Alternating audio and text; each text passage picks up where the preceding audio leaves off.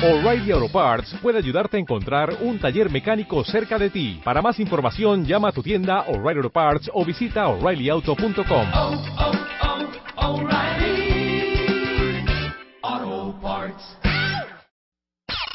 Este mes, en Revista MOA, te decimos cómo eres, según los astros, los números y hasta el horóscopo chino, para que este 2018 vayas con todo.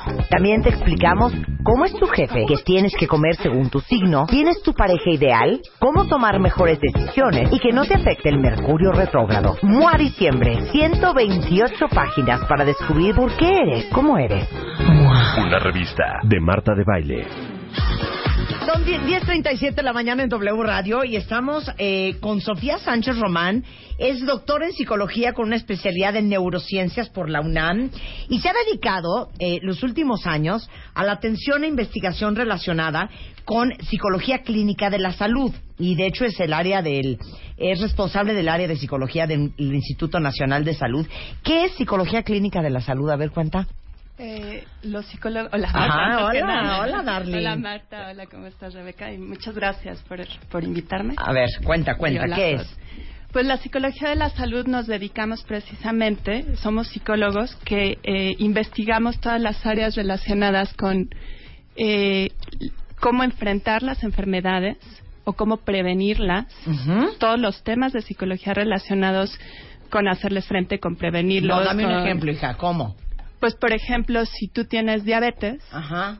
cómo puedes aceptar que tienes diabetes, cómo puedes eh, trabajar con eh, seguir tus tratamientos y llevar la mejor calidad de vida posible a pesar O sea, de que tengas una enfermedad. Psicología para el enfermo. Sí, pero también para la salud. O sea, no nada Claro, más para el enfermo, para que no te enfermes. Exacto. O sea, entonces, a ver, dame un ejemplo de para que los que no, no de- para que los que no queremos que nos enfermen. Pues un, un ejemplo sería precisamente de lo que vamos a platicar hoy, que es eh, trabajar con hábitos de vida saludables. ¿Qué, qué barbaridad. Y ya ¿les la lista, hacer- hija, y, o sea, ¿les puedo hacer una pregunta, cuentavientes? ¿Cómo se las hago? Quiero hacer un sondeo de opinión. ¿Ok? ¿Cuál es el peor hábito que tienen que quisieran cambiar? Ah, yo ya ¿Puede ser sé. ese? Puede ser. El peor hábito que tienen que les urgiría cambiar. ¿Qué es más? Requieren hasta una lobotomía. Pero yo le agregaría que pudiera afectar su salud. Claro. Puta. No, pues la fumadera. Fumadera. La fumadera. O la bebedera. Por supuesto. O la bebedera. Claro. O, no, porque el celular no afecta a tu salud, chapo. O la Bueno, comedera en exceso. Ah. Yo, el celular no afecta a tu salud. Eventualmente sí, sí podría afectar la Ay, salud, el sí. cuello, la espalda. Ay, sí, bueno, por eso, por eso. Pero díganme, un hábito que les quieren cambiar y que podría afectar su salud. No, tú y yo lo tenemos muy claro. ¿Cuál es? Ese 100%. A ver, arráncate, Venga. Sofía. Bueno, pues eh, como les comenté, me gustaría platicarles un poquito de por qué nos cuesta trabajo llevar un estilo de vida sano. Hoy por hoy sabemos que existen muchas enfermedades en las que el estilo de vida juega un papel muy, muy importante. Incluso el Centro para el Control y Prevención de Enfermedades reporta que una buena parte de las enfermedades crónicas que existen se podrían prevenir o se podrían manejar mucho mejor si cambiamos nuestro estilo de vida y evitamos conductas que puedan poner en riesgo nuestra salud. Sí.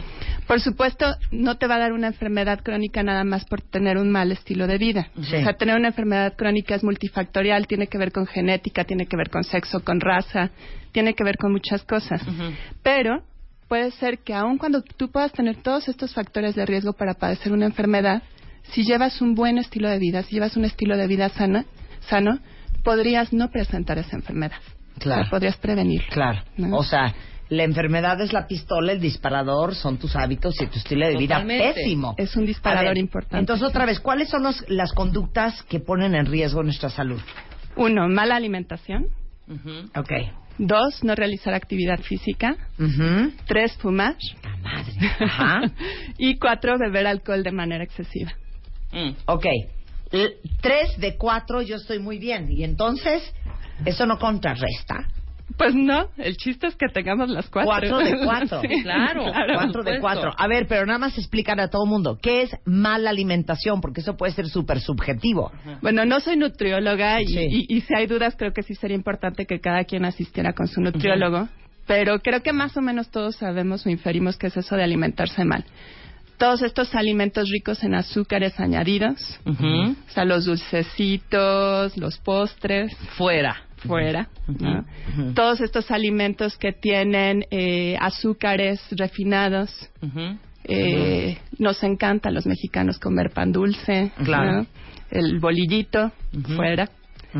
Todas estas cosas fritas, que Ujú. tienen muchísima grasa, que tienen grasa saturada. Está muy cañón. ¿eh? Fuera. Fuera. Muy cañón. ¿no? Sí, claro. Los embutidos, Ujú. o sea, las salchichas, el La jamón. salchicha, el chorizo, el El jamón. chorizo. Sí, no es lo duro, es lo tupido. O sea, no pasa Exacto. nada si un día te comiste un hot dog. Pero si todos los días es, o sea, embutidos, más lácteos, más azúcar, más carbohidratos, más comida frita, más una dona, más más pan, más mantequilla, más aceite. O sea, es que no hay cuerpo que aguante eso. Sí, las bebidas azucaradas, por ejemplo, también Claro. nos hacen mucho daño. Claro. Ahora, vamos con, eh, eh, bueno, los cuatro pilares de las conductas de la salud, comer sano, hacer ejercicio, no fumar y usar el alcohol de manera moderada. Todos los ¿no? doctores nos dicen eso. Todos, Todos. todos, todos, O sea, sí son pilares, hija. O sea, nada de, bueno, es que es tan obvio. No, es que no es obvio. No, tan no es obvio que vol- seguimos sin comer sano, sin hacer ejercicio, fumando y bebiendo como náufragos. Claro. Sí. ¿No? Y, y un poquito, me- parece interesante la pregunta que me hacías de qué es eso de psicología de la salud, porque efectivamente no nos enfocamos solo a las personas enfermas. Y hoy me gustaría hablarle no solo a las personas que ya tienen una enfermedad crónica, a los que ya tienen obesidad, diabetes, hipertensión, eh, que tienen el colesterol Claro, alto, claro. sino también a todos los que se consideran o nos consideramos sanos y creemos que nunca nos vamos a enfermedad, a enfermar, pero que nuestro estilo de vida podría llevarnos, si no lo cambiamos, a padecer una enfermedad el día de mañana. Sí, claro. Entonces, un poquito me gustaría también hacer conciencia en todos ellos. ¿no? Venga. Bueno, eh, ¿por qué- vamos a empezar con la alimentación. Sí.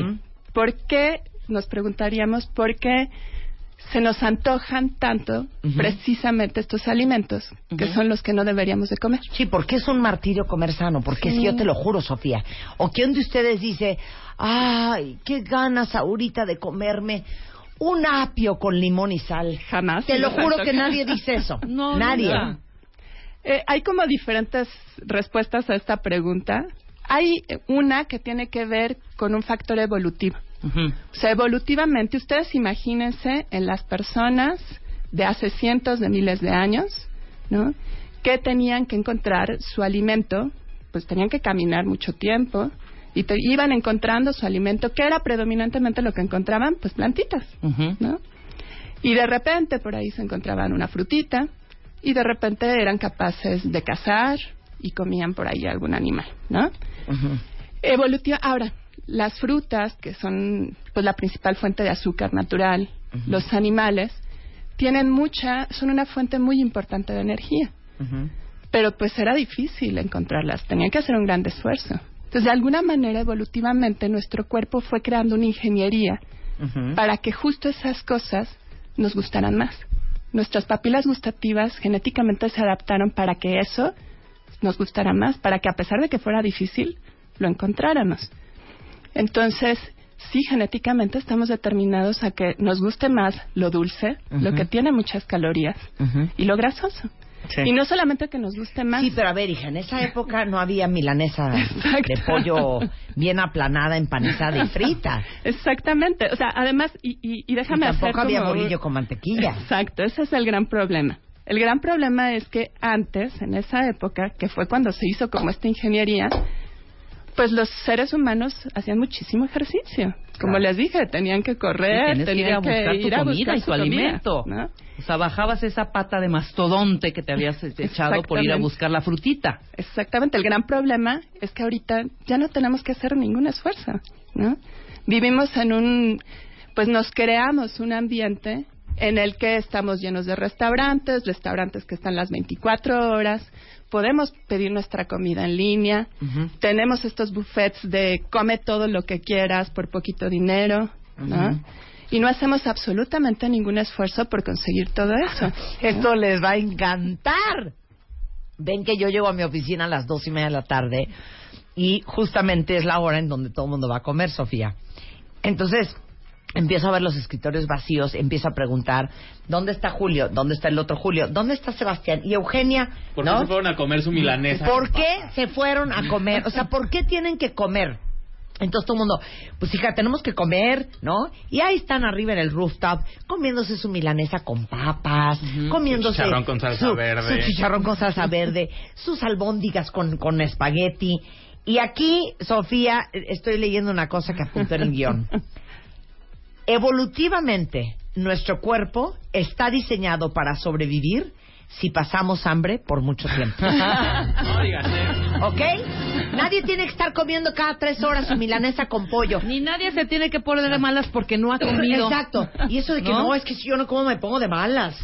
Y de hecho, eso es un punto importante. Está diseñado para eso porque, como les comenté, era difícil encontrarlo. Entonces, el cuerpo, de alguna manera, también creó una ingeniería para aprovechar todas las calorías de justo esos alimentos. Claro. ¿no? Entonces, Entonces, todo eso oye, se convertía en grasa. se Claro, convierte en grasa. Entonces, no, o sea, el cuerpo no necesita, no te va a pasar nada si no comes 27 veces al día. No, bueno, de hecho, los nutriólogos nos dirían que lo adecuado es que comiéramos cinco veces al día, ¿no? Claro, Sí, claro. Tres veces comidas grandes y dos colaciones, ¿no? Eso sería lo adecuado. Bueno, yo Pero- nomás quería hacer esa acotación, ¿eh? Acotación, De que el cuerpo está diseñado para pasar muchas horas sin comer, ¿eh? Ok, siguiente punto. Las papilas ya explicaste, ¿no? Sí, entonces, pues efectivamente nos sigue gustando eso porque evolutivamente así nos tiene que gustar. Pero el problema es que ya no hacemos ningún esfuerzo. Si hoy por hoy, con todo esto que comemos, hiciéramos ese ejercicio que hacíamos antes y tuviéramos que escalar edificios, luchar, correr kilómetros para comer lo que comemos, no estaríamos aquí hablando de este tema. Claro. El problema es que nos la pasamos todo el tiempo sedentarios. ¿sí? Claro. Claro. Ahora, una cosa importante. Eh, hoy hacemos combinaciones que nuestros ancestros jamás hubieran hecho. Sí, por supuesto. O sea, nuestros ancestros, como les comenté, se encontraban la verdura, ahí los, las plantas, y ahora combinamos dulce con salado, con grasoso, con frito. Entonces, pues por supuesto que lo que estamos haciendo es almacenando cada vez más y más Ujú. calorías en nuestro cuerpo. ¿no? Claro. Habla de la adicción a la comida rápida, por favor. Sí, ese es otro tema. Les voy a platicar de un estudio así rapidísimo, típico de, del tema de adicciones. Muchos de los estudios que se hacen en ciencia básica los hacen con ratas. Entonces hay un estudio clásico en adicción en donde hay un grupo de ratitas a las que les enseñan a apretar una palanquita. Si aprietan una palanca, pueden recibir agua, pueden recibir comida. O si apretaban otra palanca, podían recibir una estimulación en su cerebro para sentir placer. Entonces, a este grupo de ratitas, imagínense qué les pasó. Empezaron a palanquear y a palanquear y a sentir como placer, ¿no? Se activaba este centro del placer del cerebro.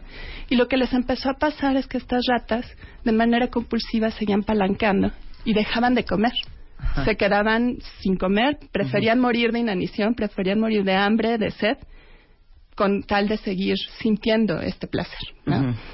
Un poco retomando este estudio, en 2010, eh, dos investigadores del Scripps Research Institute de Florida publicaron un estudio en Nature Neuroscience, que es una revista muy famosa.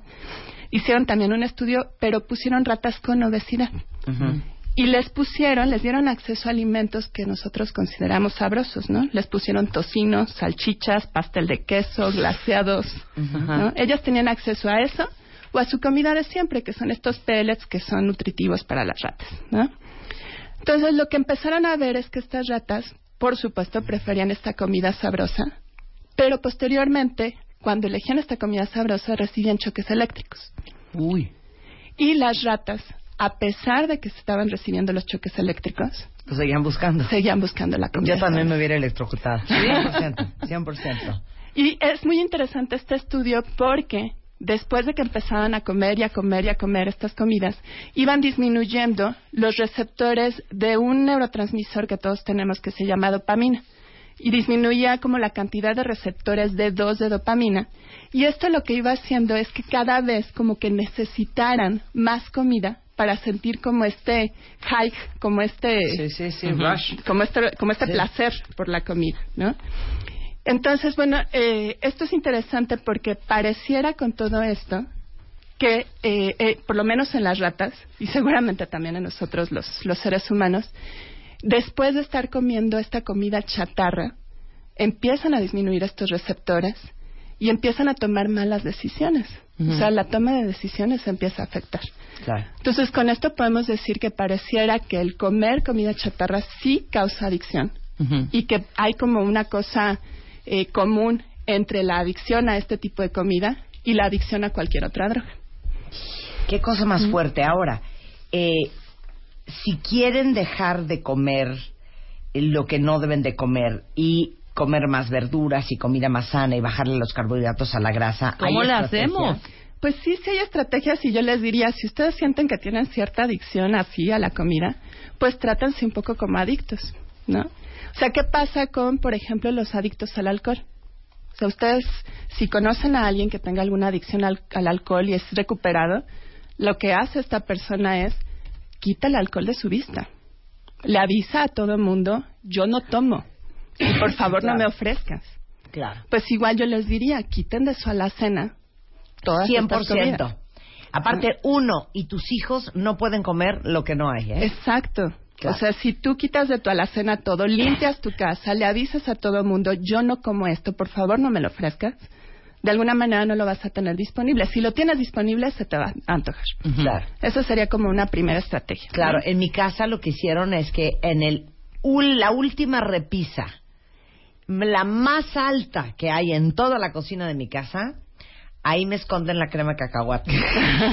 Porque para alcanzarla tendría que ir afuera al garage, agarrar una escalera, regresar, meter la escalera. Como nuestros subirme, o sea, un ejercicio. Entonces, haciendo ¿sabes qué? Pues no me la como, pero si no, le meto el dedo cada dos minutos. Yo te diría que lo ideal es que ni siquiera hubiera. Sí, ¿no? claro. Lo que como los niños sí la aman, entonces sí tengo que comprarlo y ellos les hace muy bien y son hombres y súper fuertes, entonces está maravilla, pero yo sufro. Ok, número uno, limpia toda la cena. Número dos, Eh, siempre trae contigo alimentos saludables. O sea, si es o sea, las sí. la verdad, así, pues sí. Exacto. Y ya te vi que Ya ahí traes viste, tú con tus Traigo mi shake de proteína y traigo unas mandarinas. A Muy todos bien. de repente nos dan como estas ganas imperiosas de comer, ¿no? Claro. Y si no comemos algo saludable, seguramente vamos a optar por preferir comidas no saludables. Por supuesto. Y tercero, Eh, ha- hay un tip que dan algunas personas que es, le llaman la técnica del sándwich, que es que esto que se te antoja y por lo que tienes ganas, por ejemplo, se me antoja muchísimo refresco, me urge tomar un traguito de refresco. Bueno, tómatelo, un traguito, pero no te lo tomes ni al principio ni al final de las comidas. Si te lo tomas al principio de la comida, tu cerebro va a empezar a asociar que el refresco te, te da saciedad y que el refresco es algo que Y si te lo tomas al final, también tu cerebro va a asociar que es lo último delicioso que, que comiste. Entonces, si te lo quieres tomar, tómatelo poquito, pero en medio de las comidas. ¿qué, a- qué tan autoeficaces son? ¿Qué tan mo- automotivados son? ¿O qué tan deprimidos están o tendientes a la depresión? De eso depende muchísimo el éxito que tengas en el cambio de tus hábitos. De eso vamos a hablar regresando con Sofía Sánchez Román, doctora en, doctora en psicología y especialista en neurociencias de la UNAM. No se vayan, ya volvemos cuentavientes. Are you ready? Marta de baile.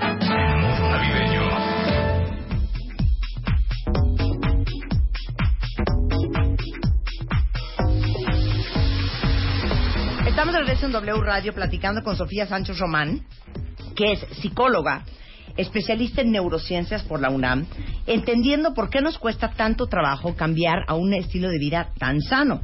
Y ya hablamos de que el ser humano está diseñado para hacer, o sea, imagínense ustedes lo que era correr por esos pastizales detrás de un mamut o caminar 27 kilómetros al primer riachuelo para agarrar agua. ¿Saben la cantidad de ejercicio que hacíamos antes? Y evidentemente, pues lo que había era carne Pues, y algunas frutillas y verdurillas por ahí. Punto y se acabó. Plantas, No había bolillos, no había tortas de tamal, no había nada, No había nada de mermelada, eso. no había cacahuate. Ahora, obviamente no encontraban comida todos los días. El cuerpo de los seres humanos sí está diseñado para aguantar mucho tiempo sin comer absolutamente nada. Entonces, para los que dicen, no, pues vamos al Oxxo a las 12 del día porque se me está bajando el azúcar, eso ya es puro invento. pues sí. Y comemos porquerías todo el día, todos los días. Exacto. De eso estamos hablando. Entonces, ¿en qué nos quedamos, mi queridísima Sofía? Pues bueno, yo les quisiera hablar ahora del tema como tal de adherencia. O sea, esto de adherencia eh, es, un, es un término que plantea la Organización Mundial de la Salud y que lo define como el grado en que una persona sigue las recomendaciones del personal sanitario. Y las recomendaciones son tomar medicamentos o tener un régimen alimenticio adecuado o ejecutar cambios en el estilo de vida. Y eh, varios teóricos de la adherencia lo que han planteado hoy por hoy es que para poder adherirte a cualquier plan, primero tienes que estar de acuerdo con él, Ujú. tienes que contribuir tú en es- con este plan y aceptar que este cambio es importante para ti, para Sí, tu bienestar. pues es que todo eso lo sabemos, pero a ver, hazlo. Pero lo sabemos, pero no lo hacemos. Yo, por ejemplo, trabajo con muchos pacientes y mi equipo, al que mando un saludo, un hermoso equipo de trabajo, trabajamos con, con pacientes a los que llegan con nosotros y dicen, acabo de ver al doctor o acabo de ver a la nutrióloga, pero me mandó esto y no estoy de acuerdo. Claro, ¿no? Y no lo dicen. claro. O sea, creo que es importante que si tú vas con un nutriólogo, por ejemplo, que te haga un plan de alimentación, te involucras en ese plan y digas, con esto sí estoy de acuerdo, con esto no estoy de acuerdo, o esto no es viable para mí, o estos son los horarios que son viables, Claro. o sabes que por favor no me quites esto, cámbiamelo por otra cosa. O sea, Claro. involúcrate. Yo creo que lo más importante es primero tú estar involucrado en el plan que vas a hacer con tu, con tu profesional de salud. Oye, espérame, nos faltó una cosa que dijimos que íbamos a decir. Nunca comiences o termines una comida con los alimentos que quieres dejar de comer y que se te antojan mucho. Eso ya lo explicaste, ¿no? Sí, que es lo que les decía de la técnica del sándwich. No, ¿cuál? Sí, o sea, nunca eh, empezar, por ejemplo, tengo ganas de un chocolatito Ujú. Y tengo de verdad, me urge, necesito aunque sea una mordidita. Bueno, no te la comas al inicio de la comida, no te la comas al final. ¿no? Porque si la comes al inicio, estás diciéndole a tu cerebro, este es el chocolatito que me va a quitar el hambre. Ajá. Y si te la comes al final, vas a decir, esto es lo más delicioso que probé. Entonces, cómetelo siempre en medio. ¿no? Si es algo tu que... comida sana y ya después te echas tu chocolatito. En ¿Sí me medio. No, Sí, en me- medio. Claro, en medio o al final. Te comes Al com- final dice que no. No, porque también Perdón, en medio. cerebro- es En como medio, sándwich. medio. Recuerden que es la técnica como del sándwich. Yo ¿no? siempre me como al principio y al final. Ese es mi error. Sí. Todo lo que me gusta. Estás todo es acostumbrando dulce. a tu cerebro a, a ese Ahora- del que hablábamos. Ahora, ya- decíamos antes del corte que íbamos a decirles qué tan autoeficaces son, Sí. qué tan automotivados Sí. o qué tan te- tendientes a la depresión son Sí. y cómo impacta esto en tus hábitos. Sí, todas estas son variables psicológicas. Yo, como soy psicóloga, me tengo que centrar en las variables psicológicas relacionadas con por qué realizamos conductas de salud. Y bueno, hay como diferentes variables, pero me voy a centrar en esas. Uno, factores conductuales. O sea, se ha visto que las personas que, por ejemplo, vamos a suponer, quieren bajar de peso y ya lo han intentado muchas ocasiones y no han tenido éxito, esas personas eh, tienen mayor probabilidad de no volver a tener éxito. ¿No? Entonces ese es un factor conductual importante. Yo les diría, si tú eres una de esas personas que ya las has estado intentando, has querido hacer un cambio y no lo has logrado, lo que te diría es, haz un análisis de qué fue lo que no funcionó en las situaciones anteriores. O sea, qué fue lo que pasó. Comenzaste bien, pero se te acabó la motivación. Te pusiste metas que no eran alcanzables, tu pareja te saboteó, sentiste que no hubo apoyo. O sea, trata de hacer un análisis y no visualices, es que yo ya, no- yo ya lo intenté y no puedo, definitivamente no puedo. No, no lo visualices como fracasos, sino como avisos, eh, como aprendizajes para ir entendiendo qué es lo que puedes mejorar. ¿no? Esos serían en los factores conductuales. De factores psicosociales, un factor muy importante es este que decías, la autoeficacia.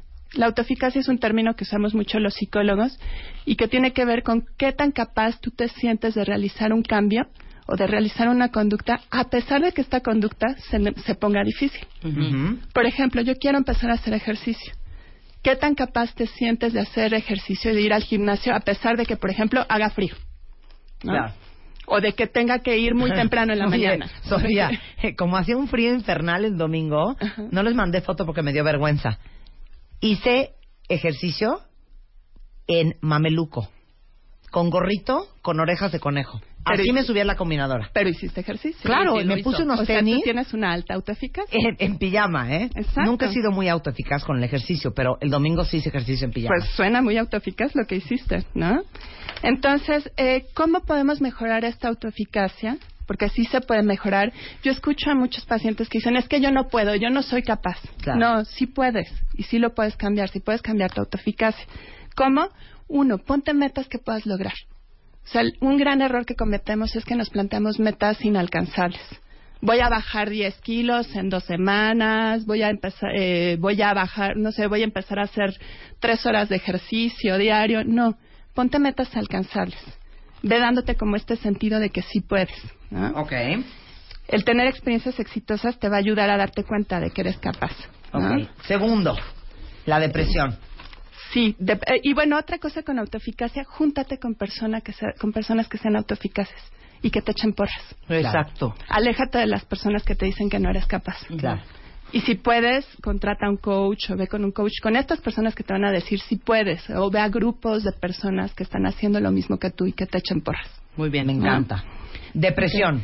Depresión es uno de los predictores más fuertes de conductas saludables. Una persona deprimida no se cuida. Por el contrario, hasta hace conductas autodestructivas. ¿Qué hacemos, cuentavientes, para salir del círculo vicioso? Entonces, ¿cómo saber si estamos deprimidos? Si te sientes triste la mayor parte del día, casi todos los días, y si estas cosas que antes disfrutabas ya no las disfrutas, yo lo que te diría es ve con un profesional de la salud, ya sea psicólogo, psiquiatra, porque eso se puede tratar, ¿no? Entonces es muy importante que lo trabajemos. Si estamos deprimidos, no nos vamos a cuidar. Ok, y por último, la motivación. La motivación. Motivación es una palabra que es, viene del latín movere, que significa aquello que despierta, que inicia, que mantiene, que fortalece, debilita la intensidad de un comportamiento.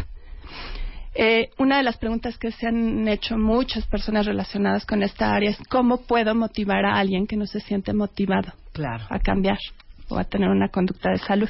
¿no? Y hay un grupo de personas que, eh, que de- crearon una teoría que le llaman modelo transteórico. Eh, es propuesto por dos autores, Prochaska y Clemente, y dicen que todas las personas cuando queremos hacer un cambio pasamos por una serie de fases, dependiendo de qué tan motivados nos sintamos. A estas fases les llaman precontemplación, contemplación, preparación, acción, mantenimiento y recaída. Y estas son fases que no son lineales. O sea, podemos pasar por una, nos regresamos a la otra, es como es como un ciclo, vamos. El objetivo es ir avanzando en estas fases para ir logrando cambios. ¿no? Entonces, bueno, ¿cómo podemos ir logrando estos cambios? Pues generando ambivalencia. Si tú no te sientes ambivalente, no te vas a mover. ¿Qué es eso? Es ir como planteando, sí quiero, pero no quiero. Entonces empieza a hacer un análisis. ¿Por qué si quieres? ¿Por qué no quieres? ¿Cuáles serían los beneficios de hacer ese cambio? ¿Y cuáles serían los contras de hacer ese cambio? De hecho, tenemos un cuadrito que les voy a mandar ahorita por Twitter, que es qué tan listos estamos para hacer un cambio. ¿Ok? Exacto. Explícanos en base a este... Exacto, a este eso cuadrillo. los psicólogos le llamamos balance de decisiones. Entonces yo les diría que ahí en ese cuadro escriban la conducta que quieren cambiar. Por ejemplo, yo quiero dejar de fumar, ¿no? Sí. Ahora van a llenar ese cuadro. Si se fijan hay en un lado los beneficios, pero los beneficios quiero que apunten todos los beneficios de hacer el cambio, pero también los beneficios de quedarse igual. ¿Qué gano haciendo el cambio? Y apunten todo, todo lo que se les ocurra, pero también qué gano quedándome igual. Y por otro lado, apunten los contras, los costos de hacer el cambio. ¿Qué pierdo? ¿Cuáles son los contras de hacer el cambio? ¿Y cuáles serían los contras de quedarme igual? Ok. Entonces, ¿qué es lo que yo les diría? Traten de analizar muy bien y obvi- obviamente el objetivo es que ustedes cada vez vayan encontrando más beneficios de hacer el cambio y más contras de quedarse igual. Claro. Y que este cuadrito ustedes lo tuvieran pegado en su escritorio, en su espejo, Ajá. en la cocina, para que todo el tiempo se recuerden cuáles son las razones por las que ustedes quieren hacer su cambio. Ahorita les mando este cuadro del infierno para ver si todos podemos hacer los cambios que queremos hacer. Exacto. Dios de mi vida santísimo. Bueno, Pues déjenme decirles que eh, Sofía Sánchez Román la encuentran como psicóloga Sofía Sánchez en Facebook o Sofía San en arroba yahoo.com. Ella es psicóloga, especialista en neurociencias por la UNAM y dedicada los últimos años a la atención e investigación relacionada con la psicología clínica de la salud. Muchas gracias, Marta. Muchas gracias por ¿Sabes con qué me quedo yo? ¿Con qué te quedas? Los seres humanos estamos diseñados para no comer durante No, muchas déjalos horas. comer, por favor. Déjalos comer. Deja comer a tu Ya, equipo. lo manzanas, encargo. unas nuececillas. Pero que coman sano. Y tan tan se acabó, exacto. Muchas gracias, No, Sofía. gracias a ti. Son 11.17 de la mañana en W Radio. Marta de Baile en modo navideño. Marta de Baile en modo navideño 2017.